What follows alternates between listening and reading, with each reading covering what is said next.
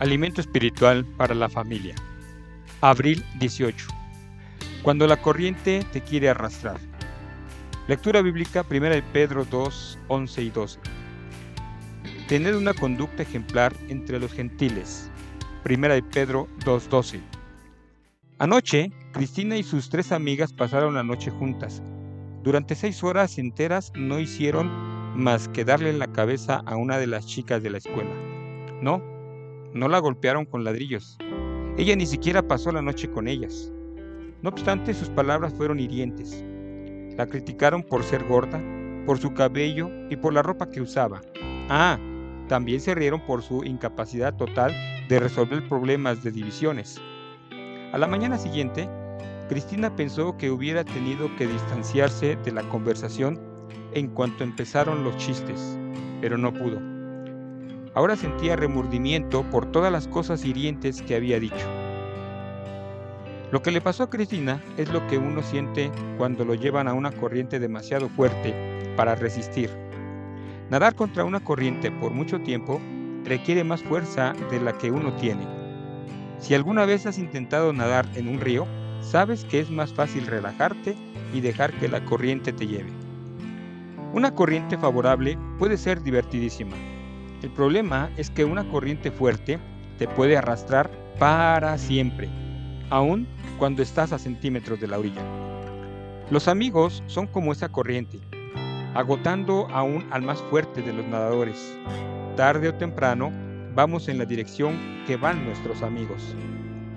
¿En qué sentido andar en malas compañías es como ser arrastrado por una fuerte corriente? ¿Por qué es importante que tus mejores amigos te lleven por un buen camino? Rodéate de buenos amigos, amigos que te retan a vivir toda tu vida para Cristo. Es la manera de ir desarrollándote como cristiano. Cristina se hubiera sentido muy distinta la mañana siguiente si hubiera optado por alguna diferencia en esa noche. Si hubiera dejado de hablar de su compañera en cuanto empezaron las críticas, quizá ahora tendría menos amigas o quizá todas hubieran optado por cambiar el tema. En ambos casos, Cristina no hubiera tenido que arreglar el asunto con Jesús y esas amigas hubieran visto a Cristina poniendo en práctica el amor de Dios. Si los amigos nos llevan en una dirección equivocada, ha llegado el momento de alejarnos de ellos, por más difícil que esto sea. En 1 de Pedro 2.12 dice que si mantenemos una conducta excelente, es probable que un día nuestros amigos glorifiquen a Dios.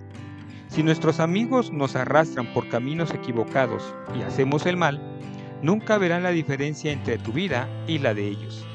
Y si no ven la diferencia, no tienen ninguna razón para querer seguir a Cristo.